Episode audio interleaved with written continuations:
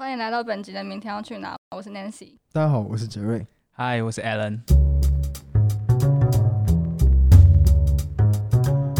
那这一集是朝鲜系列第三集。接续我们第二集有讲到说，你们在会餐的时候有跟朝鲜人民一个近距离的接触，然后那时候你跟我说那是第三类接触。对，所以第三类接触是什么？第三接触就是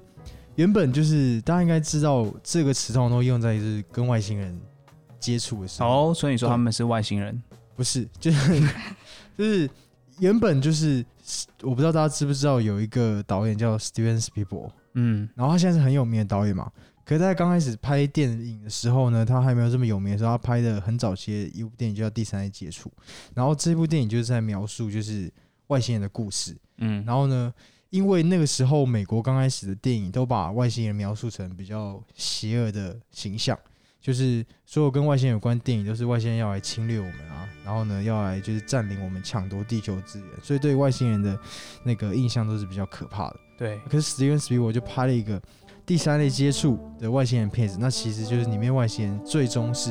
很友善的，嗯，就是我们没有接触到他们之前是很未知、很恐惧，可是最后他们很友善，然后其实他们也跟我们可能可以说有某种人性吧。对，对那我觉得其实有点像是我们进去朝鲜之前的心情，就我们都不知道朝鲜到底是什么样的，然后我们平常在电视上看到那个画面，都是觉得他们好像跟我们很不一样。对。就，为什么他们会，比如说对他们的领袖有那么像是疯狂的崇拜？崇拜，对，那其实我们去之后，跟很多朝鲜人有这种意外接触的时候，我们其实发现他们跟我们一样，嗯，这个很难，有点难形容，就像是媒体把他们塑造成很坏啊，然后对很负面，然后可是其实就认真接触发现，嗯，他们也就是人一般的人一般的人，然后也很友善，然后呢，也是听我们故事就会知道这个感觉。对嗯所以我们就这一集就用第三接触来描述这个状况。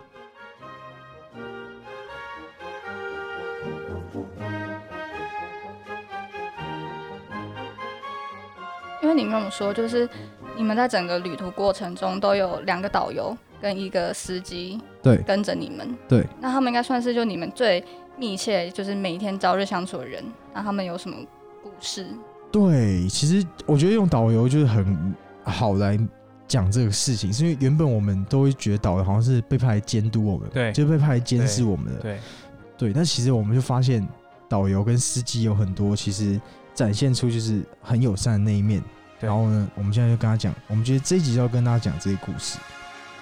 我们先讲一下我们的司机好了，就是我们认识的，因为说我们的司机是姓李，李大哥，对，我们都叫他李大哥嗯，或是李司机。其实不是李大哥啊，就是因为在那个朝鲜的话，他们有一个辈分的那个称呼。对，对，就像是那个南韩也有说，就是名字后面加那个喜，比如说连，比如说 Alan 就 Alan 喜，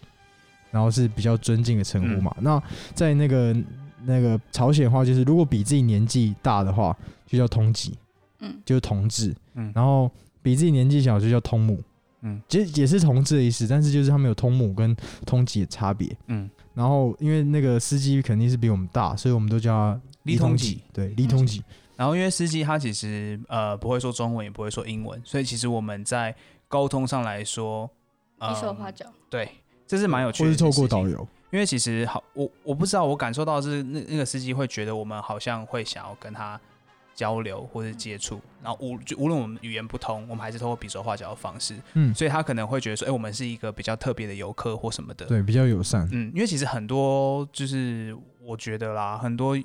就是观光客可能都不太会想要理这些人。对，就是如果你一开始就把他们当成来监视你的人的话，那你当然就已经带有防备的心。对，或是我们在就是朝鲜遇到的其他同团，呃，不是同团，就是其他团的人，我们可以感觉出来，就是他们有时候在那个怎么说态度啊，或是那个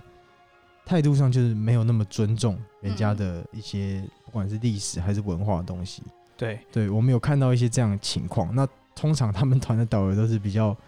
好像在带带，真的是带那个小朋友，然后在训话，就是。嗯，你说不要缠在上面，哎、这样我不是跟你讲过吗？你说我对。类似对。但是我们导游跟司机都都还蛮和善的，可能也是因为我们已经先表现出一个愿意跟他们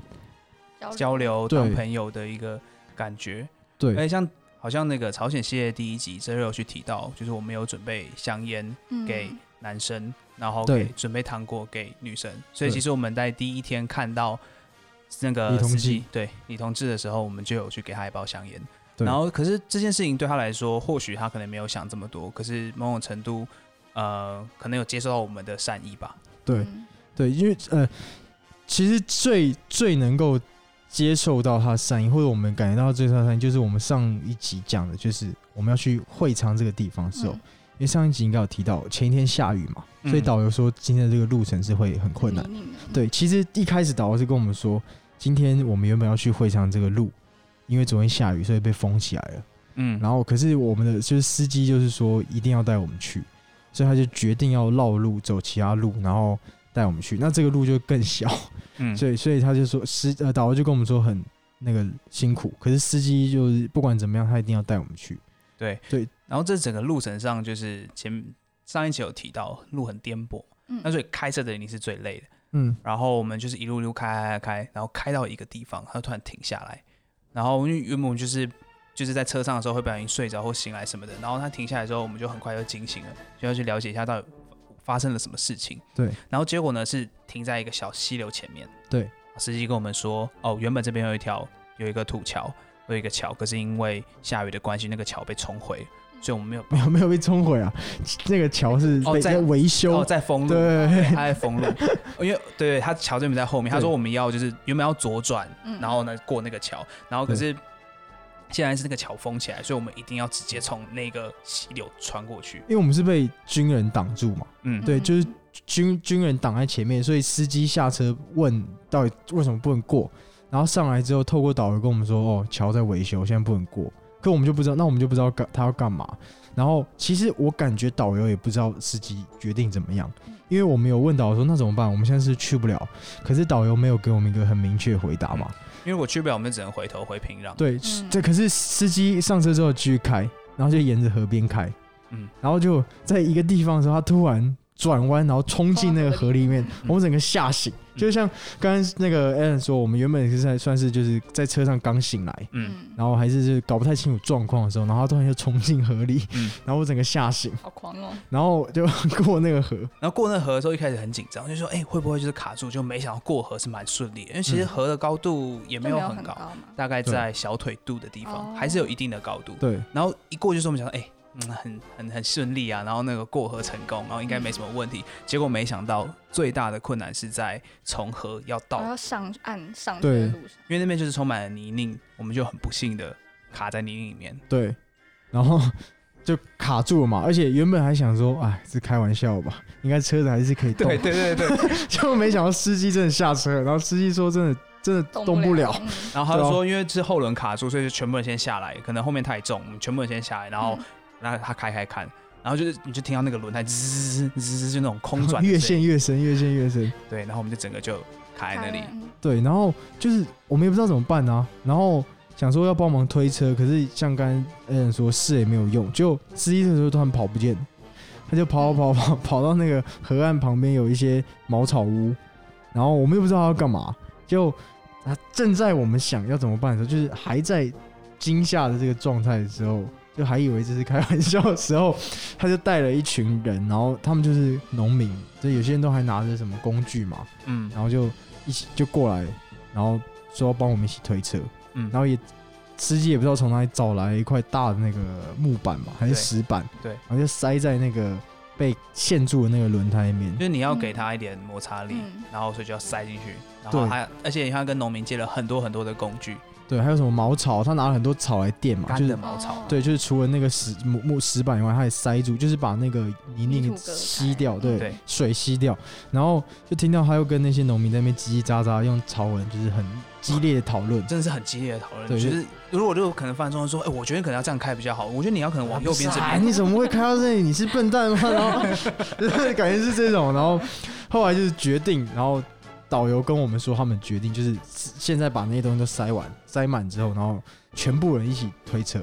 然后司机再回去车上试，所以就变成那个农民先围成一圈在那个车尾之后，然后我们就在找那个缝隙，然后也一起帮忙推。嗯。对，我们的团客大概是总共四个人吧，对。然后加上农民，加起来应该快十二、十三个人，非常多人就是挤在那个。一起推。对对对对。对。然后导游就站在旁边，然后帮我们指挥，因为其实需要一个节奏的，嗯，对，然后就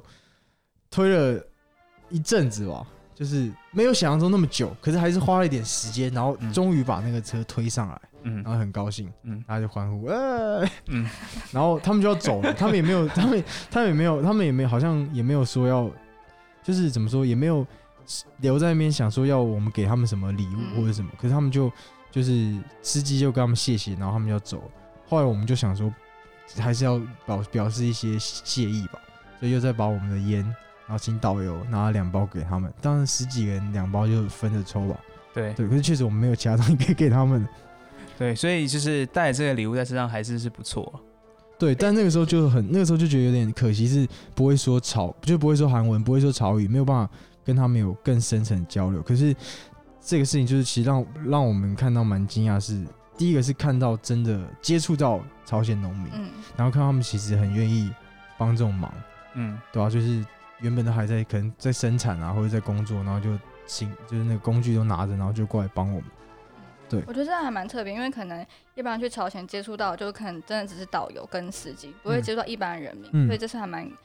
就算蛮特殊的经验吧。而且就我我想要形容一下那个整个场景里面到底有哪些人事物，嗯就是除了真的来帮忙推车的那种男生的农民之外，就是他们的老婆啊，或是那种女生也会站在旁边，还有小孩，嗯所以就很像那种有没有想象到那种乡间？然后你的车子掉到某个草里面，然后整个村子人来说：“哎、呀，你怎么会这样？你怎么这怎么开车？”然后就是，然后小朋友在那边跑来跑去，然后因为旁边有一条那个我们刚才渡过那个河嘛，嗯然后河的旁边就是山，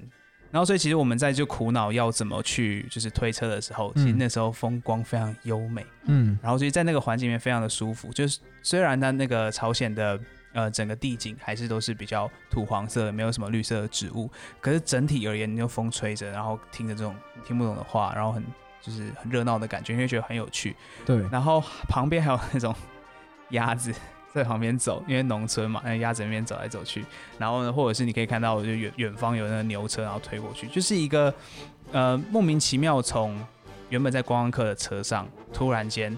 就落地到他们的当地生活的感觉，就那个很短暂的，就没有到很短暂。其实我们大概卡了十二十三十分钟。对，其实卡了一阵子，嗯。对。可是这个经验是真的很特别，对啊，然后那个时候是就是上车之后是，就车子课重新开之后，就真的蛮感谢司机，就是他肯定知道路会这样，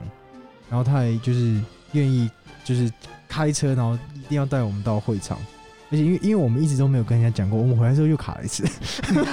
的假的？哎，我是第一次知道。对，我们回来之后又卡一次，其实这次就没有那么难啦，这次就是比较就是顺利就重新发动，就这次就不用人家来帮我们推，他就在就他在试了一下就对，回来的时候，我觉得比较有趣的，并不是我们自己推车的经验，而是因为有了第一次的经验的时候呢，所以呢，司机很熟练的一停开到那个河边，嗯。就先下来看一下哪个路比较好走。对，他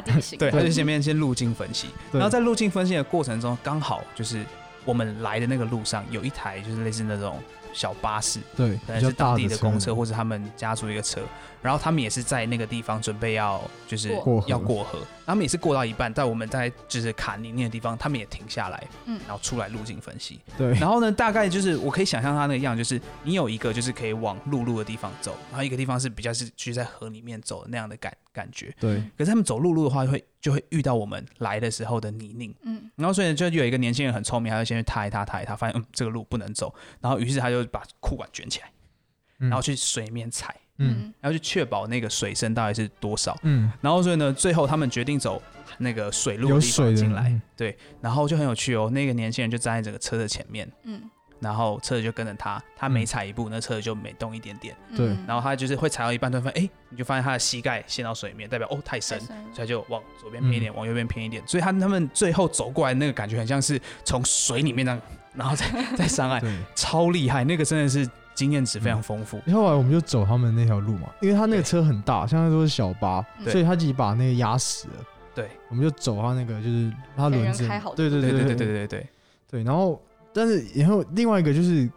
怎么说，这很有趣。然后更有趣的是，因为我们不是陷在泥里面嘛，所以那车肯定是脏了嘛。嗯，然后我们就要回去的时候，就是要回平壤的时候，那个司机还特别就是去那个路，就是怎么说，平壤郊区的一个洗车场。对，他在路边的一个洗车场，那那个洗车场的感觉，呃，呃形容一下好了，我觉得台湾的洗车场有点像是说那种付费的自助洗车场，它就是一个一个车棚的那种感觉嘛。然后或者是你可以去加油站，嗯，你去加油站，然后会有那种自动的洗车场，它是一个棚子。然后我们去的那个地方是，呃，有点像是说路边有一群人蹲在那里，然后不知道那是什么，然后开上一个可能空地，然后旁边有一些就是墙壁那种，就是只有墙壁也没有天花板，嗯，开到那里，一开到那里，就突然间一群全部都站起来，然后开始拿给洗，然后开始拿水管，开始拿什么什么的，然后说你们要洗车，然后我们就在那边，然后就是做一个那当地路边的洗车服务，非常非常嗯。有趣。然后在洗之前，我们就有被先叫下车嘛，嗯，那叫下车的时候，我就看到了一个很好玩的景象，嗯，然后就我这种很远远看，就看到一个很奇怪的一个小朋友，就那小朋友没有下半身，他只有上半身，就是身体跟头，然后在比很远的地方，就奇怪这小朋友是怎么样？然后而且那个地方也不是说有一个山坡地或什么的，那个他可能脚在下面，所以我觉得很好奇。然后那时候我就是跟大概跟导游说一下，我说：“哎、我可以过去那边看看那小朋友吗？”然后导游说：“哦你去啊。”就才发现那个小朋友他自己把自己放在一个那种就是像是水沟这个洞里面，嗯，所以从很远的地方看，你只看到我上半身身。对，然后呢，那那时候我过去的时候，他就是莫名其妙就就站起来了，然后就爬出那个坑道，那不是那个坑道，是爬出一个小洞，很像小水沟的地方。然后呢，他就对我很有兴趣，诶我也对他很有兴趣。然后我们好像就是某种程度有一个那种互相吸引，就是 eye contact，然后他就朝我靠近。然后那时候我就想，嗯，太有趣了，我不能只用相机拍。然后于是我就开始拿我的手机，因为那时候我除了带 GoPro 手机还有单眼之外，哎，就是我就带这三个。嗯然后所以我就拿我手机开始拍，拍拍之后我觉得太有趣了，因为他做事要追我。嗯，因为你就想那个荧幕画面，就是有个小朋友要手然后这样伸出来，然后一招好像是那种僵尸在追人的感觉，可是他就想要跟你玩。然后我后来就发现，其实他想要拿的是手机嗯，他觉得好像很有趣。然后因为我那时候原本是用前镜头帮他，哎，就用后镜头帮他拍，我之后就改成就是自拍的方式，然后跟他做一个合照的录影。最后我就索性直接把相机拿给他，直接把手机拿给他，他就拿着那个 iPhone，然后看到 iPhone 里面的自己，他觉得很。很很很很奇妙或者很特别，然后他就一直笑，一直笑，一直笑，而且很开心的拿着 iPhone 一直转圈圈，嗯，超级超级有趣。嗯然后呢，整个片段就全部都有留在我的 录在里面，，对 iPhone 的手机里。嗯我们最后当然也是有给那个小朋友一个糖果，嗯可是其实我们是给他一个辣的小肉干、小肉条，嗯，我不知道他吃吃不吃的习惯，嗯可是他很开心的，很快就就是我们的导游就说：“哎、a l l e n 你是不是很喜欢小朋友？”我说：“哎、对，我觉得很可爱。”然后我就就给他小肉条，导游就把他撕开，就吃的很开心。嗯这其实是一个蛮有趣的经验，而且呃，我自己可以说是，我身边有蛮多朋友去过朝鲜，那其实大家都没有这样的经验。嗯，然后我上一集有提到去会昌这个决定，其实我一开始很生气，可后来就完全就得到满足，就是呃车程的这个时间跟乡村的跟当地的一些人民的互动是非常非常棒，非常非常有趣。就是，然后我们就是从会昌开回平壤的时候，先洗完车才能进平壤嘛。嗯就是那个李松，那李同志也跟我们说，他怕车太脏，回去会被空公回回去开回旅行社会被骂，嗯，所以他要先洗车。然后，但更好玩是因为其实我们卡我们卡住，然后再加上洗车这段时间其实拖到了嘛，所以他担心 delay 到我们行程，所以他就开得很快。然后在要进平壤之前，我们通过一个就是像是交交警的那个就是哨，他超赞嘛，对他是其实是那个交警在那边指挥，嗯，然后因为他开太快了，所以那个交警就要把他拦停。那个交警就站在那个路中间，要拿那个指挥棒叫他停下来。然后那个李同志就不管他，直接开，他超猛，超级可以的猛。吗？就他直接开啊。然后我们那个时候没有意识到，就是我们以为说哦，可能是他知道可以不用停，嗯所以我们就继续开。然后等到开进到那个平壤市的时候，就在平壤市的边边缘的时候，然后呢就发现后面有一台警，后面有一台军车，就是那种悍马车，你知道吗？后面你可以坐人的，然后前面是那个、前面是没有挡风玻璃的，然后是那个就有点像是那种侏罗纪公园里面那个越野车那种，嗯嗯对，然后就两那个军车跟着我们，然后呢叫我们靠边停，然后就开车又是那个人民军的军人啊，只是后面坐的那个交警，然后我们就想说三小，就是在那个在朝鲜被被军车追有点可怕，然后后来那个李同志只好就是路边停下来，然后就是下车，然后去跟他们就是问到底是怎么样，然后我们原本以为是我们拍了什么不能拍的，是莲子云乱录的小朋友。我跟你讲，我那时候超紧张的，因为对我个人，我觉得那些是很珍贵的影像，嗯，所以呢，我们我那个时候就是开始把所有的记忆卡，然后从相机里面拔出来，然后塞到自己的靴子里面，然后或者就赶快传到自己的手机里。然后因为他前面有讲到那个那那个秘密备份。秘密相册，我就赶快去备份。对，就后来原来只是要开李同志单，因为他超速，这 这这这很荒谬啊！就是追他为了要追你超速，然后他开开军，车来追，他拦了一台军车，对他他拦了一台军车，然后哦对，就是很好笑，但是也是一个很有趣的经验啊！这应该也算是蛮另类的啊，蛮另类的接触，对。那这只是我们是又很感又还是很感谢，就是李同志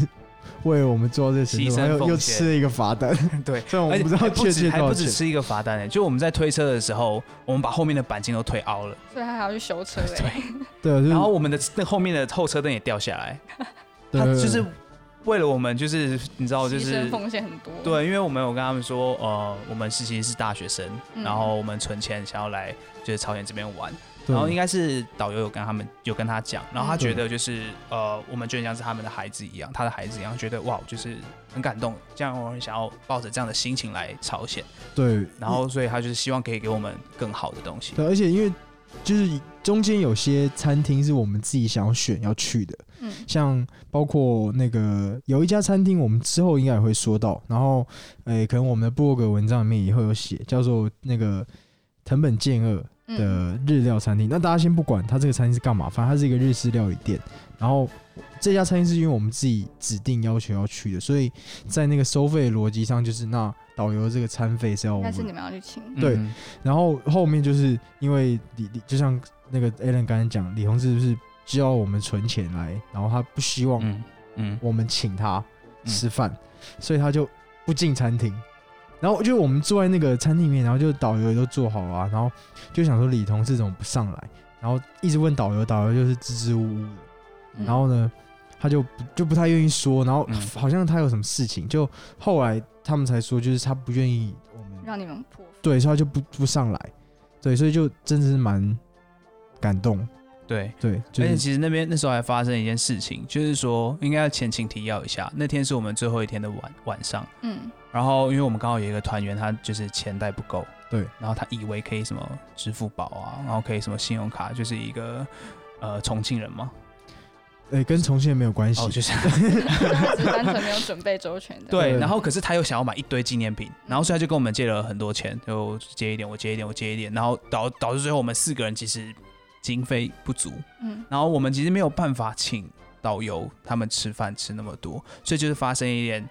小冲突的那种感觉。就误会啦。嗯他们对啊，那就是因为应该这样讲好了，他们都有他们因为两个导游，他们都也很知道我们是就是学生存钱去朝鲜玩，所以他们也不想让我们破费。然后可是同时间就是他们也在暗示着，就是说哦这一餐你可能要要要要付钱，嗯对那这样子不然我们没有东西吃。然后他们也一定会点那种最便宜的。对然后可是就是我们在进餐厅坐下来包厢要开始点餐的时候，我们就把自己的点完了，然后没有嘛拿菜单给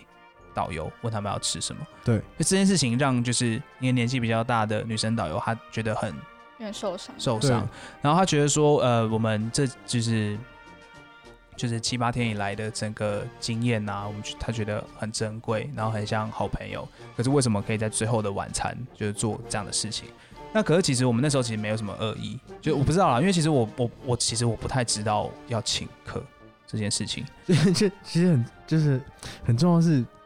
大家也可以想，就是朝鲜，如果大家觉得就是韩国他们那种礼仪啊，特别是这种就是上下辈，然后或者这种餐厅上的礼仪很注重的话，其实朝鲜也一样。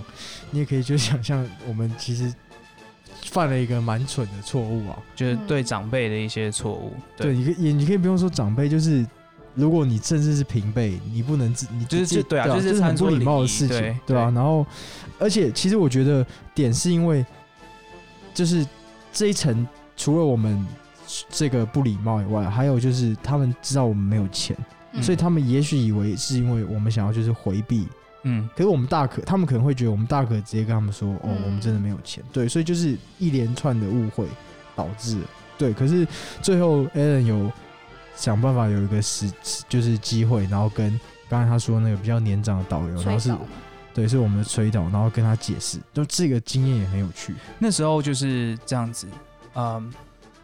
就在整个饭桌上，我们在包厢里面，我们四个团客加两个导游，因为司机没有上来，所以我们就六个人，然后非常非常的尴尬，因为我们点了我们自己的餐，可是他们没有点餐，然后导游其实那个崔导他脸一脸就是在生气，然后就是，可是那个生气也不是说真的很生气，是很失望、难过那种生气。然后我也不好意思在整个餐桌上就是跟他们跟他讲我们的一些心情啊，或者说，就是我也不知道该怎么办。可是我很想跟他讲，因为我我很不喜欢就是把这种很奇怪的结没有打开。然后于是我就用一个很烂的理由，我跟他说就是呃，我有东西放在车上，可不可以带我下去拿？然后也顺道我想要把就是把它讲开，还有把那个李司李司机就邀请他上来，嗯。就我们就我们宁可把所有钱全部花光，我们也觉得要请他们吃点什么，然后可能我们真的没什么钱，所以最后好像请他们吃的就是很便宜的拉面吧，我记得就最便宜的东西，嗯，然后对那时候就是下去要找他，就是下去要车上拿东西。然后在拿拿东西的过程中，我就是开始跟他说，就是我们其实呃有点像是第一次跟团，然后不太知道这个规矩，然后也觉得我们犯了一些一很基本的礼仪问题。然后我跟 Jerry 还有在大家，其实，在私底下，就我们在餐桌上都有，就是然后脚底下那边撞来撞去，或拍来拍去，就是说，哎，好像去讲一下，然后什么类似这种。然后我就说，对，然后我觉得，呃，我想要来跟你说说这种事情。我觉得，呃，就是同时间我也跟他就是表达一个感谢，就是说在这段期间给我们照顾的很好。然后对我们来说，导游不是一个监督的人，他是一个陪伴我们旅行的人，而且他帮助我们入境随俗，嗯，然后可以给我们很多很多不同的视野，然后告诉告诉我们就是那边的规则什么不要去触犯。所以其实我们最后是到一个很好朋友的阶段。然后在那个时候，我就一直跟他说，一路说说说说到车上，因为车子是在一楼的外面的停车场。我怎么感觉你现在也快要哭了？我那时候真的很感动，就是我从四楼我们搭电梯下来，然后到那个停车场的过程中，就他问我说我要拿什么，我说哦没有，其实我没有拿东西，我只是想跟你说说话。嗯，然后他就就是导游突然就直接爆哭，然后他就说 fuck 你怎么在这时候爆哭？然后我就跟着爆哭。连接帮我哭然后了。就我们不知道在干嘛，然后最好笑的是 那个司机就想说，看你们两个人怎么突然下来 都在爆哭，然后就是对，后来就是有讲到，就是他说就是他其实以前自己都接待的是呃欧洲的客人，因为他是英语的导游，嗯，然后他说他第一次接待就是说汉语的，无论是中国大陆的或是台湾的的游客，然后他说我们应该是他第一组台湾的游客，甚至说他可能认识的第一个台湾人。嗯然后因为呃，这个崔导他其实以前小时候有在国外待过，所以其实他知道我们两岸的情势是什么。嗯，他又说他一开始就是觉得他有点没有办法区分这两边的差别，然后可是透过我们，他觉得好像可以有一点点感觉是说，我们台湾人好像比较和善啊，或是比较愿意去有同理心，比较能够体谅其他人。然后他说他并不是在说就是就是在大陆不好在大陆不好，嗯他并不是在说这件事情，他只是觉得呃，我跟 Jerry，我跟泽瑞带给他的感受是这个样子。那时候就很感动，就是哦，怎么会这样？就是我根本没有想到我来朝鲜会就是遇到这种事情。也是说，就是台湾人比较天真啊。对对 对，另外一个个对对，但当他当然是善意，很善意的就我。们很纯，嗯嗯呃，很纯，我们很纯真，我们很对，因为因为我们我们我们就是现在想想是真的有点傻，可是就是当下会觉得你有点像是当下你觉得很傻，可你还是想要做这件事。就是我们甚至到后来，因为我们刚才不是说这是最后一个晚上嘛，嗯然后我们最后一个晚上就在房间里面，就是一人写一封信，就是那个、那个当个导游，然后司机，我们都各写一封信，然后隔天早上还要载我们去车站的时候，我们就拿给他们。然后那个写信写的超晚的，对啊，然后那个司机也看不懂那个，我们就拜托那个导游翻译。中文导游帮我们翻译，然后我们就写的就是嗯我们还写什么我们的 email 啊，就如果未来有一有天，可以联络的对啊，然后我们还预祝他们如果两如果祖国统一的时候，我们就我们再我们再我们再见面，对，很很就是天真啊，可是 但是我觉得天真的创伤我也会很开心哎。如果是导游的话，对啊，嗯但我们不是只有预祝他们祖国统一啊，像像那个司机，他后来跟我们说，就是他的他小孩算是刚出生吧，一两对年，对，所以这个时候他是蛮就是父母都会烦最烦恼的时候吧，对嗯对啊，那父母最累的时候最，辛苦。对啊，那我们就希望他小孩是可以顺利长大、啊，然后就是可以可以上最好大学，然后什么的这种，对，希望他们有收，就是 收到我们的善意啊，嗯，对，可是也是因为我们前面的这几天跟他们相处，确实没有把他们当成在监督我，嗯。嗯，对，因为你说真的，真的他不需要派导来监督你，监督那个游客，他监督你要干嘛？所以你你就是，即使你真的就是你在想嘛，就是派间谍不会用这么蠢的方式嘛，嗯，对啊，而且你一个游客你可以看到什么东西，对啊，如果大家看那个韩国电影或者美国电影就知道，他们真的派，他们真的要派间谍，他是要模仿更深的那种，就是需要做更多准备，然后什么，所以嗯他不需要派人来监督你，嗯。可是他会有一种跟其他国家不同的感觉，毕竟是有一个人陪着你，一直跟着你。可是我觉得那其实算是一种保护机制吧。嗯，就我刚才提到的那种，对，就是你你不知道你什么时候会犯一些错误，像嗯刚才他说到那个有些道理会这样，你不要站在那个上面上，对啊，就他们有些圣，他们有些比较神圣、比较严肃的东西，是我们感觉不出来的。对对，对，那我觉得就是那个你也要给他们尊重，嗯然后呢，他们也会尊重你。对对如果你还喜欢我们的上一集的话，别忘了还有下一集哦。我们下一集会提到朝鲜人是怎么谈恋爱的，也会提到我们在朝鲜怎么跟小朋友、学生的互动，甚至我们还参观了足球学校呢。最后，别忘记按下订阅键，才能及时收听我们的节目哦。